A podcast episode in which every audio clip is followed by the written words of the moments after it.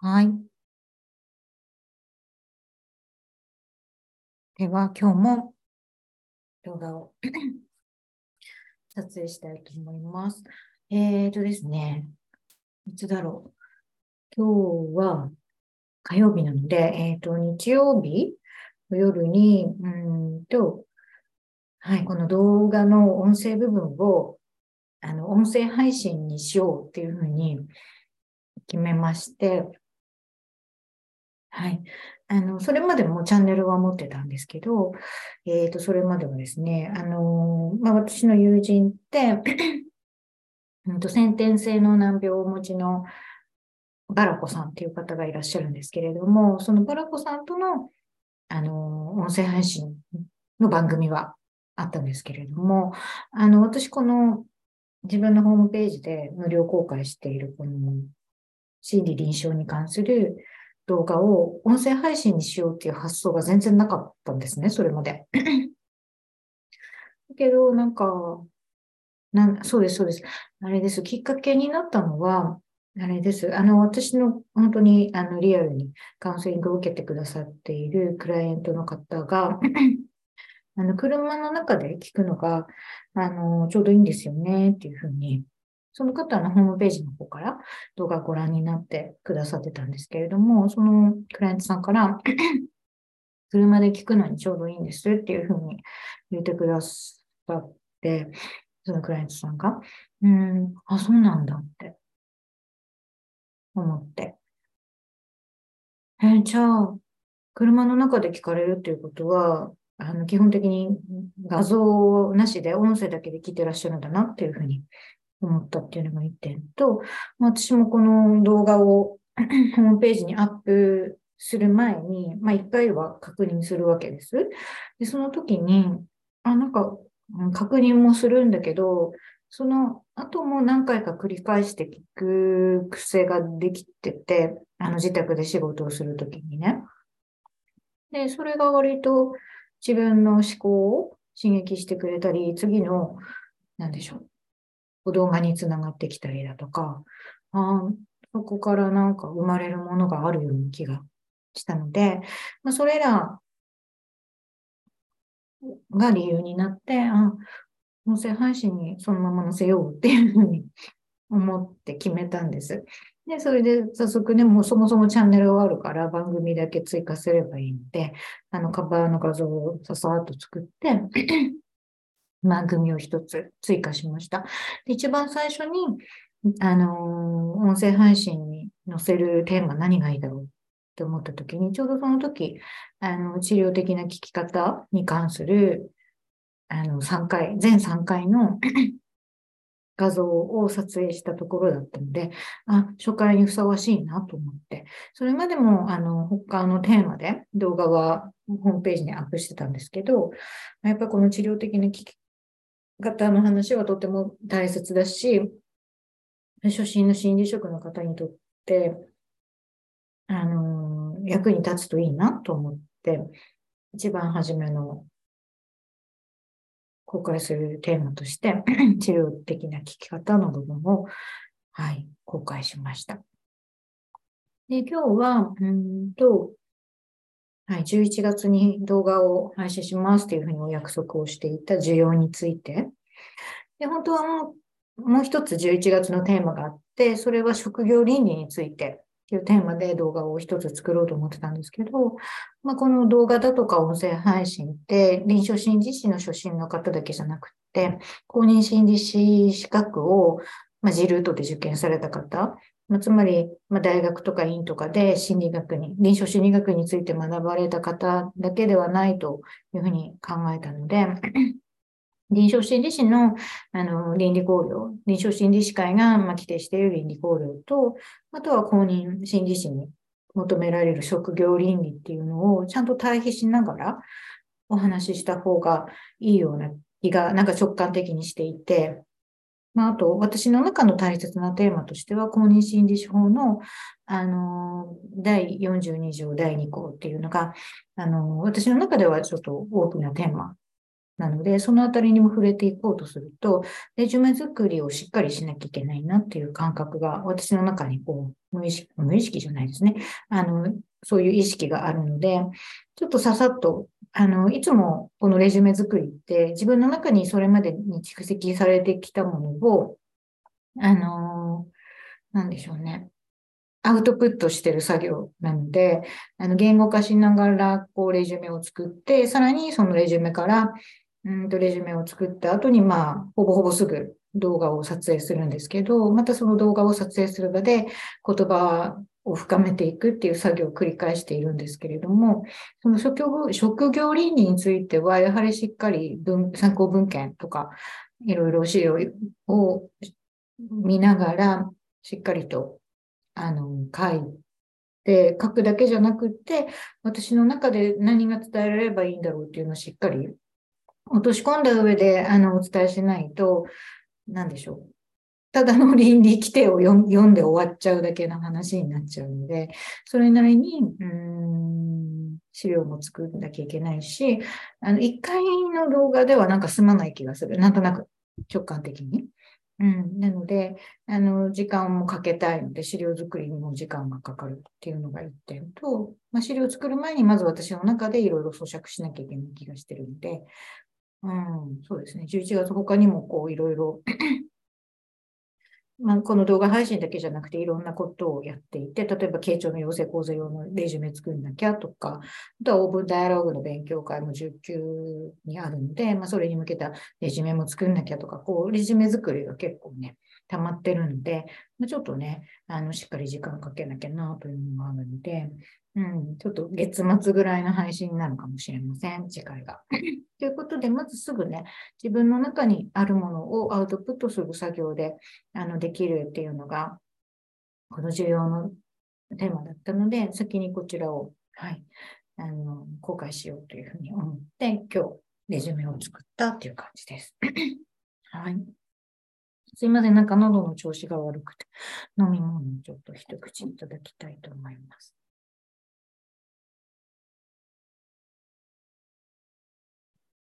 はい。では、需要なんですけれども、需要は無条件の肯定的配慮とも言われています。この需要、どんな風にね、あの、説明されてるかっていうお話。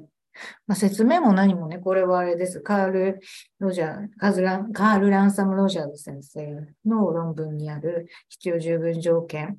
の中の一つで、実はその必要十分条件って6つの条件あるんですけれども、その中にはですね、実は需要という文言は出てきていない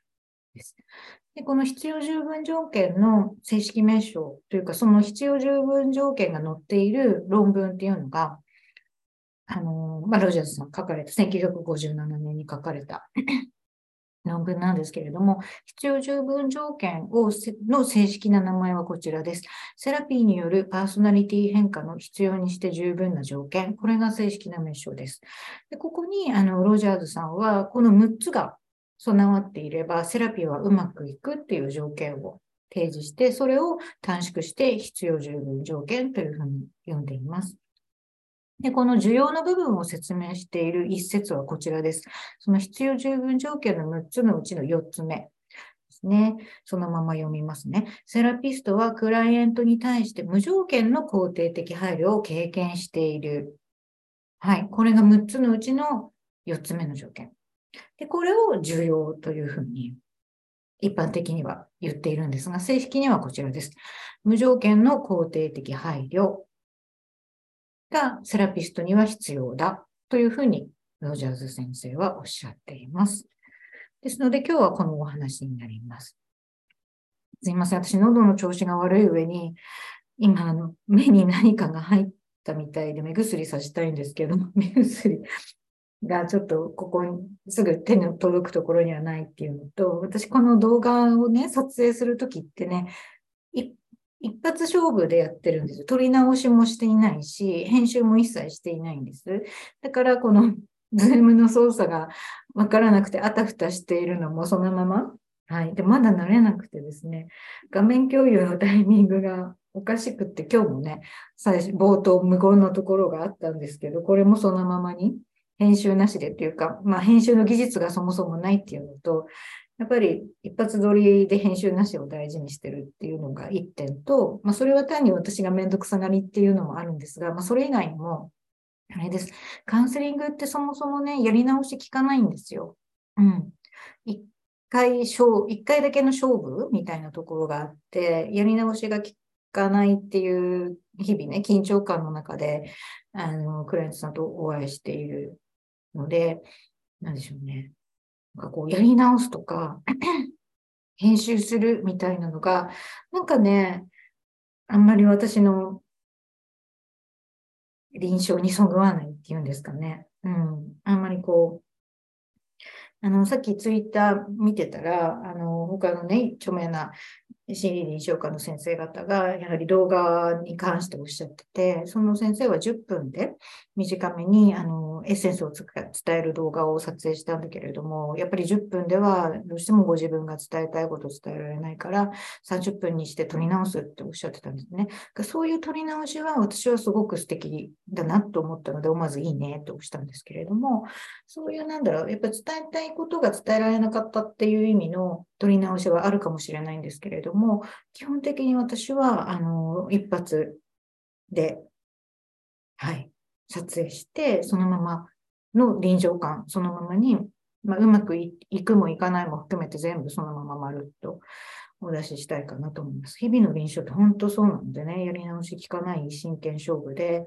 あの、うまくできてもできないも全部自分で引き受けていかなきゃいけないので、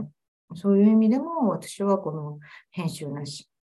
はい、の一発撮りということで、ちょっとそういうわけで喉の調子は悪い上に、あの、動画で見ると逆かもしれないですけど、今私の左目には何かが、あの、違和感が 状態でお伝えしたいと思います。すいません。はい。では、ね、無条件の肯定的配慮というふうに 条件は提示されているんですけれども、この無条件ってどういうことなんだろうっていうのをちょっと噛み砕いて、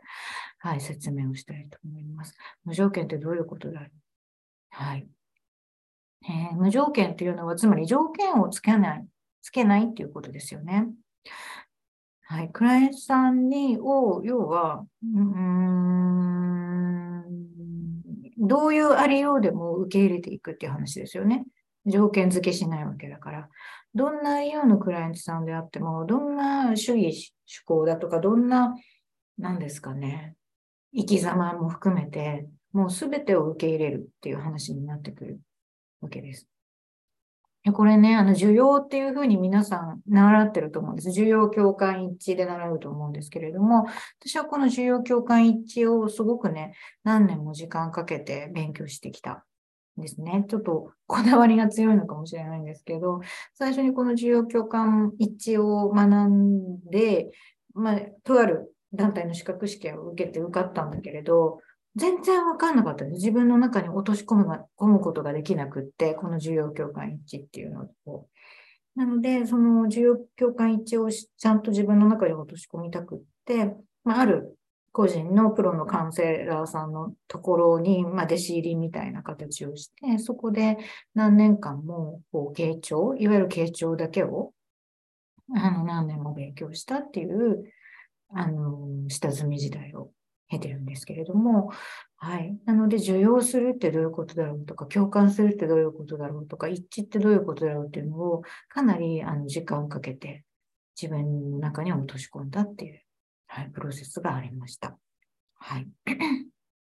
で、この受容していく、あの、クライアントさんを無条件で、あの、こうとし、あの、無条件に受け入れていくっていうことについて、まあ、かなり、あの、自分の中で何回も何回も考えながら、少しずつ、あの、落とし込んでいったっていうことをやっているので、その、なのでそこを皆さんに今日はお伝えできればいいかなというふうに思っています。で、この無条件、クライアントさんに条件付けしないで受け入れていくっていう時には、どうしてもこのセラピスト側、セラピスト個人の価値観が本当にね、如実に現れる。それは、セッションの間に内的なざわつきとして感じるはずです。その、つまり、クライアントさんの価値観と自分の価値観ってまず往々にして違うわけです。完全に一致するってことはありえないので、そのズレを感じたときに、ざわつきとして感じるわけですよね。自分の中に。で、そのざわつき、うん、が生じたときに、ちゃんとそこに一致できていないと、やっぱりセッションがあらぬ方向に行くし、ざわつきになんか偽りを持って対応してしまうと、無条件に肯定できてないわけですよ。ざわつきが生じた瞬間にね。うん、だから、そのざわつきを感じるイコールそこは、あの、クライアントさんの価値観とのズレなわけですから、あの、そのズレにちゃんと自分が、なんていうのかな、自覚的であったりするっていうのがまず必要になってくるし、そもそもセッションをする前の段階、つまり下積みの時代とか訓練期間に、こう自分が持っている個人的な価値観ってどういうものなんだっていうことをしっかり考えておく必要がある。ですよね。はい。で、無条件でクライアントさんを受け入れていくっていうことは、クライアントさんを全人的に、全人格的に、あ、ごめんなさい、一文字抜けちゃった。全人格的に受け入れていくっていうことになります。はい。クライアントさんがどんな主義主張を持っていたとしても、どんな価値観を持っていたとしても、どんなお考えを持っていたとしても、それをまず受け入れていかなきゃいけないわけです。なので、このことについてね、やっぱり、ね、真剣に考えていかなきゃいけないんです。私たちプロのセラピストとして、あの、クライアントさんとお会いしていくという立場にあるわけですので、あの、本当にね、真剣に考えなきゃいけない。うん。ということになります。はい。その、それをね、今日この動画でお話ししていきたいと思っているんですけれども、では、この無条件に受け入れることってどんなことだろうということをちょっと噛み砕いてお伝えしていきたいと思います。はい。で、クライアントさんというのは、うーん、100%とは言い切らないけれども、何かしらの理由で自己需要できていない方たちがいらっしゃるわけです。例えば、ね、なんかこう、誰かからダメ出しされちゃって、なんか自分ってダメな人間なんじゃないかと思ってるっていう場合もありますし、そもそも自分なんてダメなんじゃないかと思っているっていう方もいらっしゃるし、あと自分の生い立ちってこうだから、なんか、なんだろう、負い目を感じてるとか、うん、あとは自分は変わった子だからとか、発達障害だからとか、自分は LGBTQ だからとか、自分は起死燃料があるからとか、まあ時には幽霊が見えるからというような方もいらっしゃる。ね。なので、まあ、つまりね、自己需要ができていないっていうあの表現であの説明できると思うんですけれども、それ自己需要できていない方たちを私たちはじあの無条件に受け入れていくっていうことをし続けていかなきゃいけないわけです。そのセッションが何回になるかわからないんだけれども、とにかくその方の自己需要できていないっていうありようそのものも全部受け入れていかいけなければいけないですし、そのことが、その方が自己需要できていないこのきっかけというのか理由、その生い立ちなのか、うんと、発達障害なのか、その性的なマイノリティの方なのか、あと、起死燃料だったり、自殺燃料だったり、そういったものをお抱えになっていらっしゃるクライアントさんそのものを全体を、その、なんだろうな、だから、本当全人格的にっていう表現になるんですけど、その起死燃料なり、LGBTQ なりを、もの問題を抱えていらっしゃるっていう、そのクライアントさんそのものを受け入れる。なんかこう、カウンセリングって、問題そのものにフォーカスしやすい場だと思うんですよ。例えば発達障害をお持ちのクライアントさんであれば、その発達障害という問題にフォーカスを当て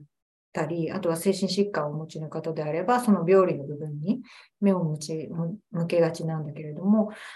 私はなんか違う気がするんですよね。その病理の部分に目を当ててしまうと、クライアントさんの全体が見えなくなっちゃうし、なんかね、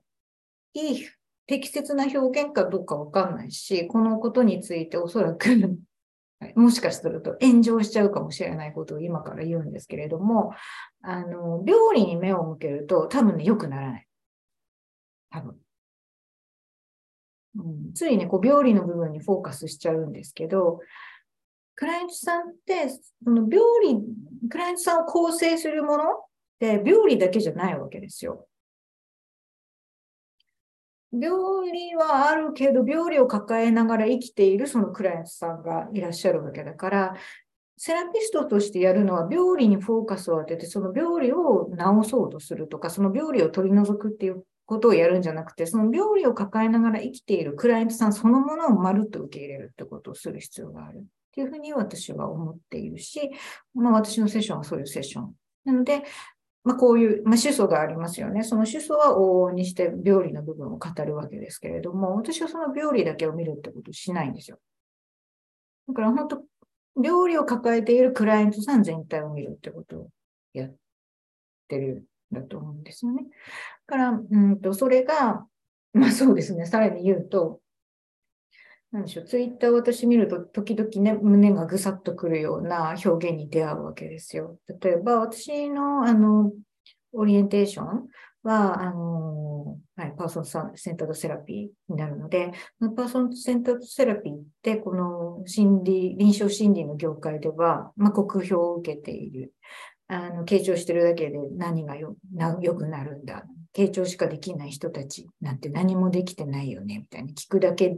で何やってんの？みたいなことが同じ業界内でも、まあ、聞かれるわけですけれども、あの、切なく悲しくなるんですよね。その度になんかすごく自分の中が傷つく感じがして、だから同業の方のツイートをあんまり見ないようにしてるたりするんですよね。なんかすごい傷つく体験をするんで。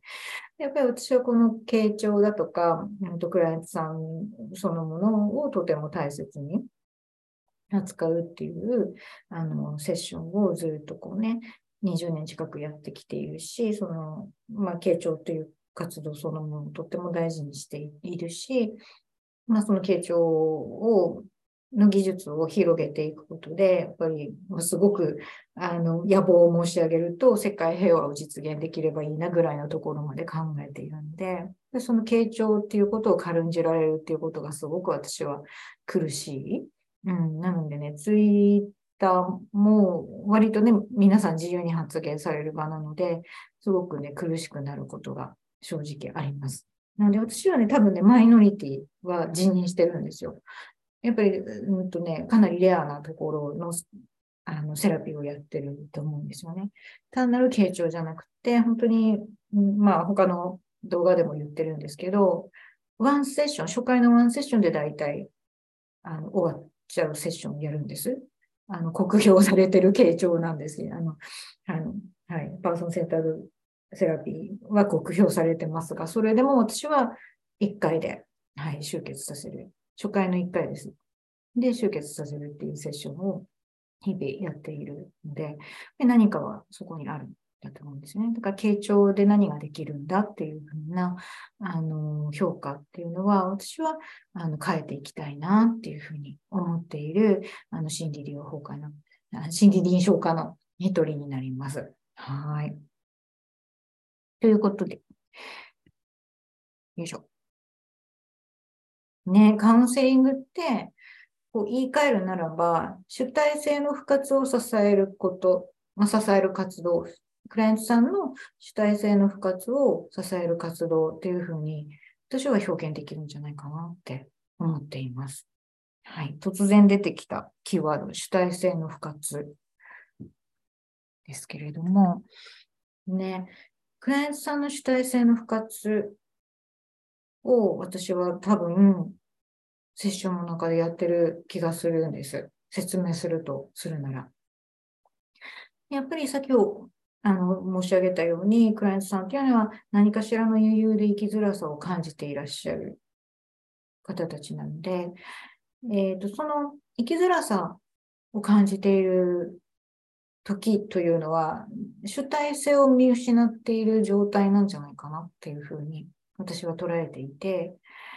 えー、主体性っていうのは、もうちょっと違う言い方をするなら、個で立つ。その方がその人と、なんていうのかな。私はこういう人です。という、こう、を持って立つっていうことができづらくなっている状態だと思うんですよね。うん。だから主体性だとか、その自分はこういう人です。まあ、つまりアイデンティティの問題だと思うんですけれども、私はこういう人間です。私はこれでやっていきます。っていうふうに、個で立つっていうことができにくくなっている状態だというふうに捉えていて、なので、このクライアントさんの主体性の不活を、まあ、真の個性化とも言えると思うんですね。あの、ユング心理学でいうところの個性化、真の個性化と主体性の不活っていうのは大体私はイコールだなっていうふうに。まあ、厳密に言うともしかしてね、私これ全然テキスト見ないで、あの、作っているレジュメなので、あの、本当にユング心理学のご専門の方から、あの、見ると何言ってんだっていうことかもしれないんですけれども、まあ、これは本当に私の捉えっていうことでご容赦いただきたいんですけれども、主体性の不活と、あの、真の個性化っていうのは私はイコールではないかというふうに捉えていて、この部分、クライアントさんの主体性の不活ですとか、クライアントさんの真の個性化を支えるっていうのが、セラピストの仕事なんではないかというふうに捉えています。この主体性の不活を支えるものって何なんだろうっていうふうに考えたときに、やっぱりね、カウンセリングの場でクライアントさんが安心して語ることができて、クライアントさんがご自身のありようをどこまでもセラピストから理解され、受容された先に、先に真の個性化、つまり主体性の不活は実現されるんだろうなっていうふうに思うんです。あの、言語化するとするならですよ。はい。で、個で立つ。ね、真っていうのは、まあ、真の自立というふうにも表現できると思うんですね。で、まあ、いろいろ本当に生きづらさを抱えていて、まあ自己、需要もできていないし、他者からもなんか変わってるよねとかって言われている要は、自分のありのままで生きることができていないクライアントさんに、大丈夫です。そのままで大丈夫ですよっていうふうに、こちらが、あの、重要して、そこを保証するっていうことが非常に大事になってきます。そうするともう病理って、なんか取り除いた方がいいっていう、なんでしょうね。一般的な見方があると思うんですけれども、私のセッションでは病理は本当に扱わないし、病理はない方がいいものっていう角度で見てないので、その、さっき言ったように、病理を抱えながら生きているクライアントさんが、よりよく生きるためにはどうすればいいかっていうことしか見てないので、病理にね、やっぱりね、フォーカスしない。うん。病理を抱えたままでその方が幸せになるっていうことを考えるんで、あのー、うん。まあ、これも私の表現になるし、このスライドに書かなかったの今失敗したと思うんですけど、あの、要は病を病じゃなくするってことをやってると思うんですよ。なので、あの、そういう意味でもね、セッション1回で終わる。うん。それまで病として捉え捉えてたもの、病だとか病理だとか生きづらさ？とか、これじゃダメだと思っているクライアントさんの持ってらっしゃる、まあ、特性っていう言い方をあえてするんですけれども、それを、うんと、本当に受容するし、それをなきものとして扱わないし、ない方がいいものとして扱わないんですよね。うん、で、まあ、これ、あの、私のバイザーのよく使われ、バイザーの先生がよく使われる言葉なんですけれども、やっぱその方の持ち味なわけですよ。その病、世間、一般的には病理として評価される、そのクライアントさんの個性は、やっぱり持ち味なわけですよ。例えば LGBTQ の問題で言う説明すると説明しやすいと思うので、あえて LGBTQ で説明するんですけれども、その LGBTQ の問題を抱えていらっしゃるクライアントさんのその持ち味を病理として、それを亡き者として扱うってできないじゃないですか。だって、そういう性自認を持っていらっしゃるのがクライアントさんそのものなわけだから、それをなんでしょう。すごく苦しまれるわけですよね。LGBTQ の問題を抱えていらっしゃる方って。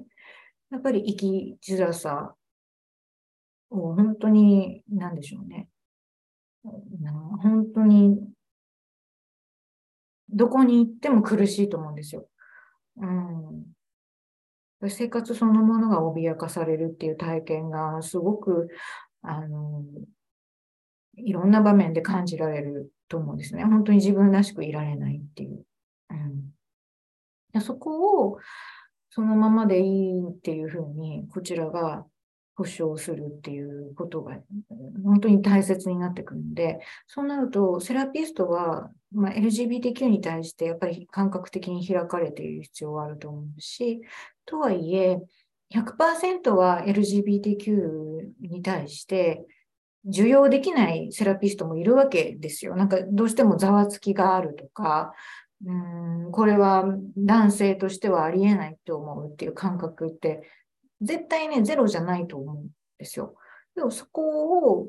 うんと、ゼロにはできないにしたって、自分はこの話は受け入れにくいんだ、受け入れにくいテーマなんだっていうふうに、セラピスト側は最低限自己理解しておかないと、なんでしょうね。セッションが嘘くさい セッションになる気がするんです。だってそうですよね。自分がその LGBTQ に開かれていなくって、LGBTQ の問題をがテーマとして語られたときにどうしても自分の内面がざわついちゃうっていうセラピストの方いらっしゃると思うんですけど、そこを無理やり蓋して向き合うって一致じゃないし、純粋じゃないじゃん。純粋性とはかけ離れてますよね。だけど、ロジャーズさんは一致してなさいと。純粋性を持って、このクライアントさんに向き合わないと、セッションはうまくいきませんっていうふうにロジャーズ先生はおっしゃってるわけだから、だから、その、セラピスト側が自分の中にある、その、受け入れがたい、その、自分としてはどうしても LGBTQ のテーマは受け入れがたいっていうものを隠しながら、わかります。大変ですよねっていうのはそこは一致じゃないし、純粋性じゃからは本当に遠い話になってくる。だけど自分はどうしてもざわついちゃうし、ドキドキしちゃうし、ね、その同性の方が同性とそういう恋愛関係になるなんてもう信じられないみたいな感覚をひた隠しに隠してやったら絶対それはセッションとしておかしいわけですよ。かといって、そのその LGBTQ を自己受容できないセラピストそのものも否定しちゃいけないわけです。この説明でわかりますかね。でそこにせめぎ合いがあるじゃないですか。では、そのせめぎ合いをどう処理するかっていう話なんですよ。うん、で、私、こうね、大学院で学生たち指導するときに、そのざわつきに自覚的でありなさいっていう話をするんですね。で、そのざわつきを感じて、どうしてもこう自分が聞きにくいあのテーマがクライアントさんから出されたら、そこ、その時こそ自己開示しなさいっていう指導をするんですよ。例えば、まあ、今 LGBTQ をあの一つの例としてあのお話をしているので、LGBTQ でこのままお伝えすると、そのクライアントさんから LGBTQ の問題についてあの語られて、なんかざわつきを感じる自分がいると。そこのちゃんとざわつきを感じていたならば、そこは処理ができるから。だから、ちゃんと自分の中のざわつきを大事にしなさいっていう話をしていて、で、その LGBTQ の問題で本当に悩ましいお話をされているあのクライアントさんがいらっしゃった。だけど自分はこの問題苦手だなっていうざわつきを感じている自分がいると。で、さっき言ったようにやっぱセッションってやり直し聞かないし、失敗はない方がいいんで、ね、だってプロとして聞くんだから、その失敗を防ぐためにじゃあどうするかっていうと、やっぱそこ、そういう時こそ自己開示しなさいっていう話をしてるんですよ。いわゆるなんかこう、通り一遍の傾聴だと、自己開示しちゃいけないとか、セラピスト側はほとんどあの話さないで、ただ聞いていなさいみたいな、なんかこう一般的な、あの、なんでしょう、傾聴に対するイメージあるかもしれないんですけど、そそうじゃないです。私はもうバンバン自己開示をしな、するし、私の自分のセッションでするし、学生にもそう指導します。でざわついた時こそ自己開示のしぶきだよっていう感じです。で、その、例えば LGBTQ の問題、テーマだ、どうしよう、この話自分聞けないっていうふうに自分の中がざわついたら、ちゃんと表明しなきゃいけないと思います、そこは。それが私は純粋性だと思う。まあ、これね、純粋性のコマできっちり、しっかりね、お話しするんですけれども、そのざわつきを感じたときはちゃんと表明しなきゃいけないですよね。例えば、あ、クライアント様があの今扱いたい、この場でお話しされたいお話はあの LGBTQ のお話っていうふうにあの理解したんですけれども、実は私はその LGBTQ の問題に対して、なんかちょっとこう、うまく聞ける自信がなくって、もしかすると、今からあのクライアント様がおっしゃるお話を100%理解できないかもしれないんだけれども、だけれども、自分のできる限り、あの、お話を聞かせていただいて、その中で、あの、クライアント様がどのように、この問題と、あの、向き合っていかれて、あの、さらには、ご自分がどんな風に生きていかれたいのかっていうのを一緒に考えさせていただきたいと思います。っていうのが誠実な態度だし、あの、純粋性だと思うんですね。だからちゃんとざわつきに蓋をしないで感じなきゃいけないし、それをちゃんと正直にクライアントさんに言わなきゃいけない。うんそれがあのセラピストとしての純粋性だし、要はセッションが嘘くさくならないし、誠実に向き合っているっていうことだと思うし、そうやってちゃんと表明する。ちょっとこの話は私ちゃんとあのしっかり受け止められないかもしれないんだけれども、精一杯聞かせていただきますっていう態度を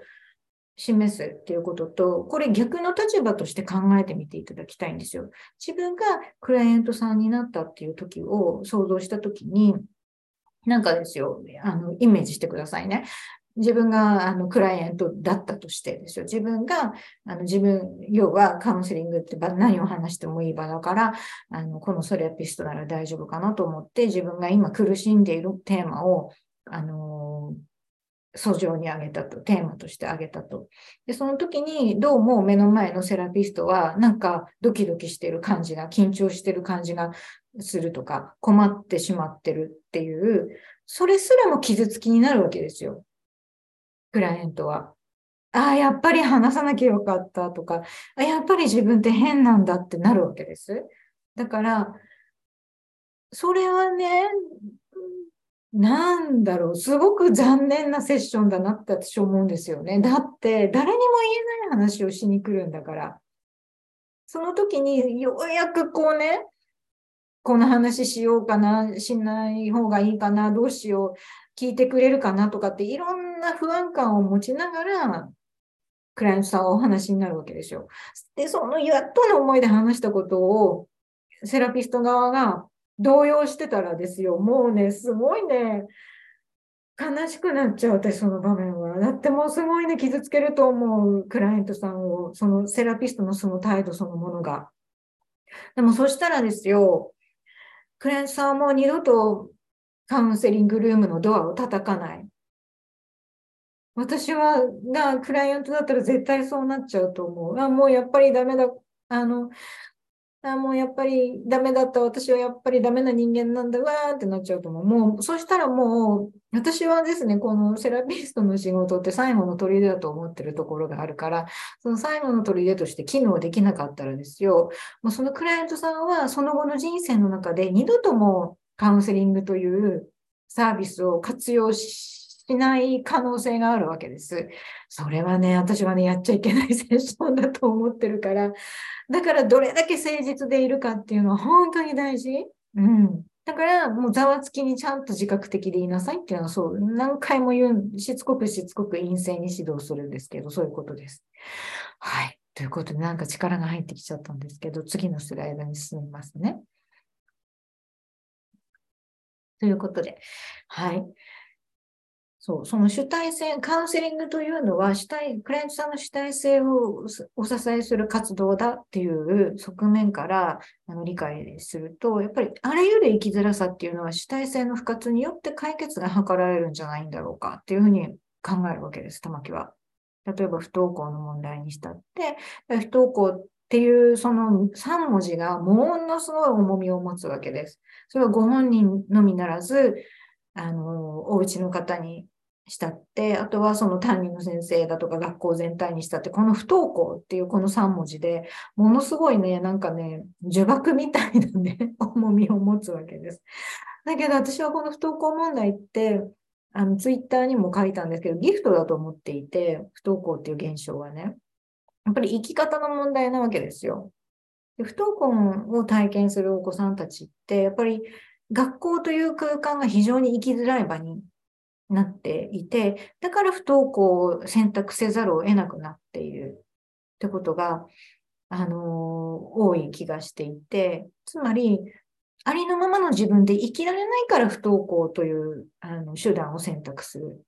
というふうに捉えているので、そうすると、不登校を選択するってことは、その子の個性を守るっていうことになってるんで、私はよくやったっていうふうに褒めるんですよ。不登校問題を。よくやったねって。そうするともうきょとんとするわけでしょ。だってみんなが不登校っていうその3文字で、ああ、もうどうしよう、もうダメだみたいな。うちの子不登校になっちゃって、もうこっからの人生お先真っ暗だぐらいのトライになっちゃったりするわけだし、担任の先生からすれば、なんかもう、どうしよう自分の指導力のせいだろうかとか、あ不登校児童また一人出しちゃったとかっていうふうにものすごく皆さんどんよりしてしまうんですけど、そこでセラピストが、うん、よくやったねって違う風を、要は違う物語をそこに立ち上げなきゃいけないんですよ。セラピストっていうのは。で、こっちが違うフェーズで、その不登校ということを捉えられた瞬間、変わるんです、ガラッと。もう、すべてが変わる。で、そのぐらいの、なんだろうな、見方ができないといけない。不登校っていうのは、この子の個性を守るために絶対的に必要で、この子の生き方の問題なんだって。この子が生きる上で不登校という現象は絶対的に必要で、この子にとってはとっても大切な、あの、何ですかね。改革ぐらいに私思っちゃってる。この子が生きていく上では絶対に必要だったんだっていうトライをするから、よくやったっていう評価を、評価ってね、評価する立場じゃないんですけど、もう褒めたたえるんですよ。よくやったねって。で、そんね、誰からもこう、不登校を肯定的に評価してもらっていなかったその子は、あの、セラピストに会った瞬間、もうね、ほっとすると思う。よくやったなんて誰も言ってくれないわけだから。え、なんでってきょとんとするんですよ。え、だってさ、そのまま生き続けてたらあなたが壊れちゃってたって話でしょって、そこから自分を守ったんだったら私はもう絶対よくやっただよって、もう表彰状だよとかって 言っちゃうんですけど。はい。という感じのことをやります。これは全てにおいてね、言えちゃうと思う。よくやったって。LGBTQ のテーマで話してくれた人も褒めたたえるし、うん、いや、私この間バイザーに褒められてびっくりしたんですけど、私 LGBTQ のテーマを持ってきてくれる学生、学生さんじゃないですね。児童生と学生多いんですけど、その話をバイザーのところで言ったら、びっくりされた。え、子はあんまりしないよ、そのテーマって言うから、えそうっすか？とか、めちゃめちゃしてくれますけど、私もめっちゃこう、ノリノリで聞くんですよ、LGBTQ の話。えー、だってだってだってだって、いいじゃないですか。なんだろう。だって誰を好きになる、なったってよくないですか？なんかいけないんですかね？って思っちゃう。うん。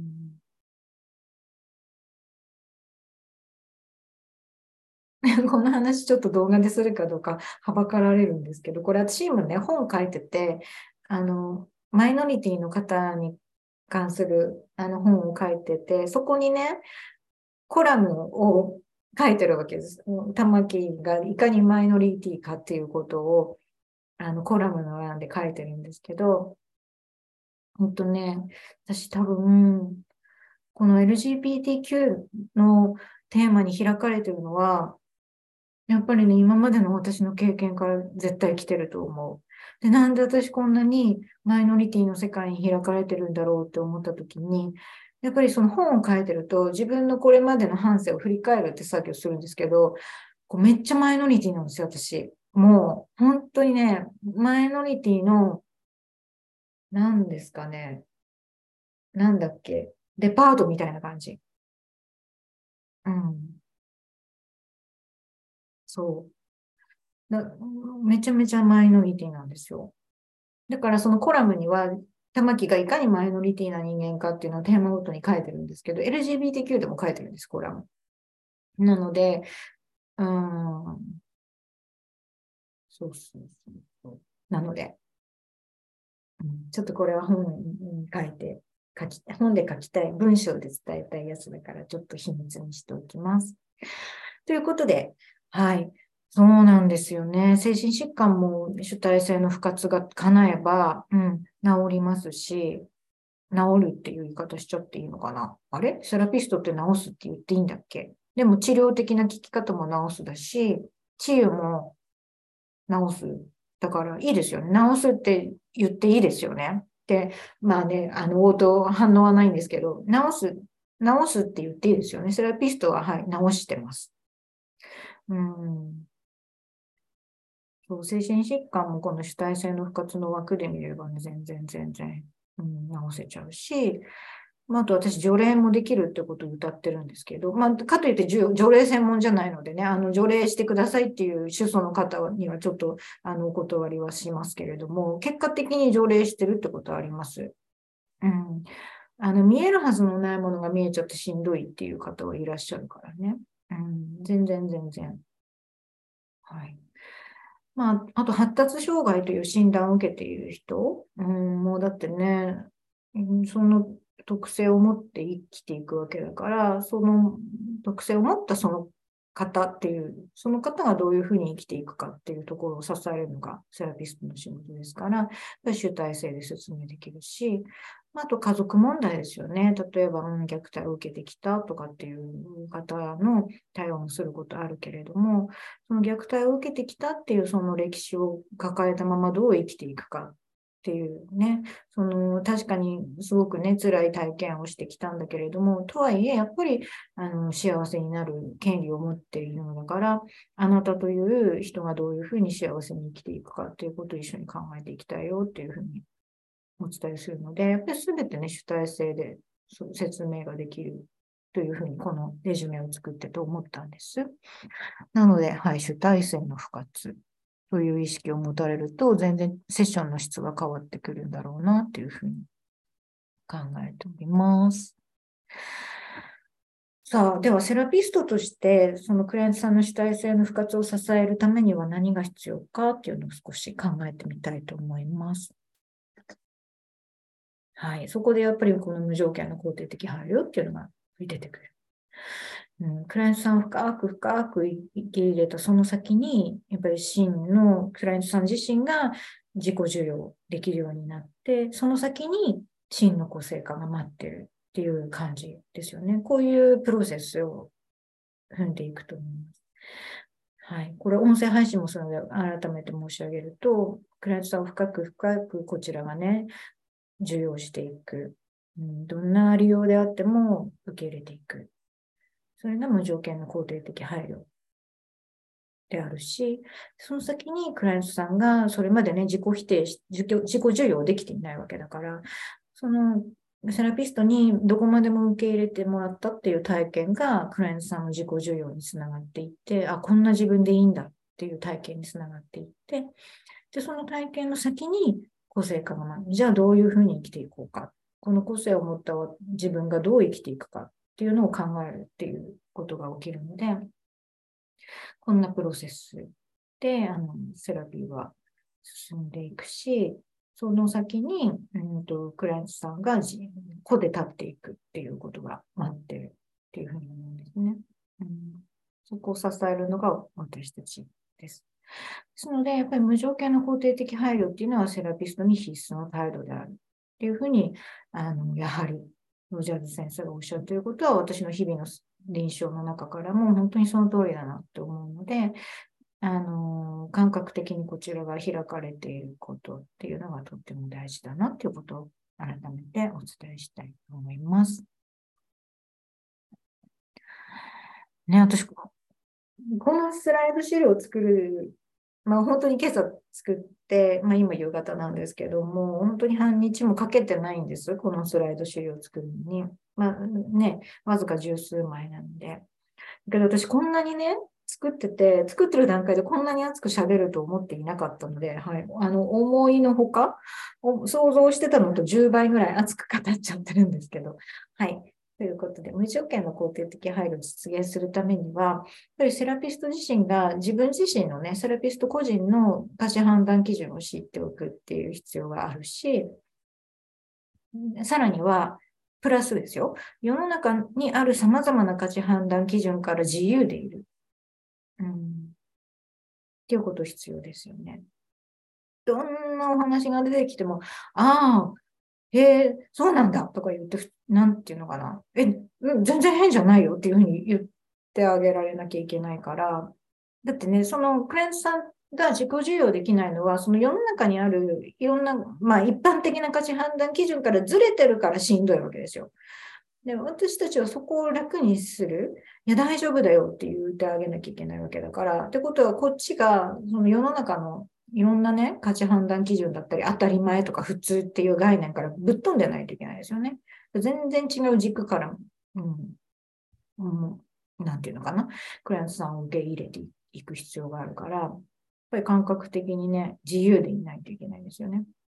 うん、やっぱり私は何度説明してもぶっ飛んでるっていう表現しかできないんですけど、こっちがぶっ飛んでないといけないなっていうふうに思います。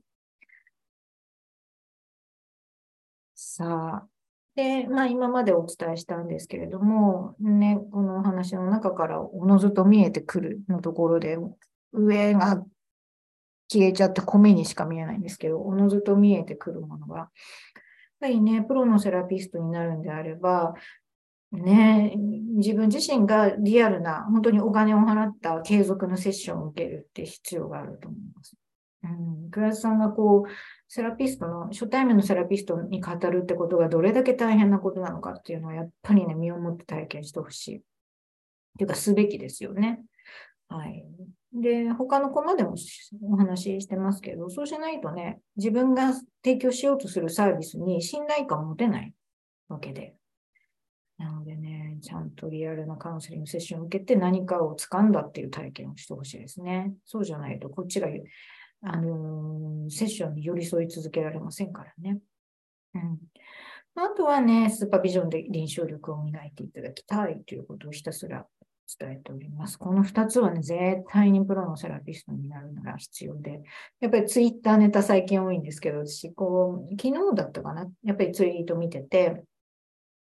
その、まあ、ある心理臨床家の方が書かれてたツイートだったんですけども、いや定期的にカウンセリング受けてるんですよねっていうふうに、まあ、どなたかに、どなたに言ったかは書いてなかったんですけども、そういうふうに言ったならば、え、大丈夫？あなた、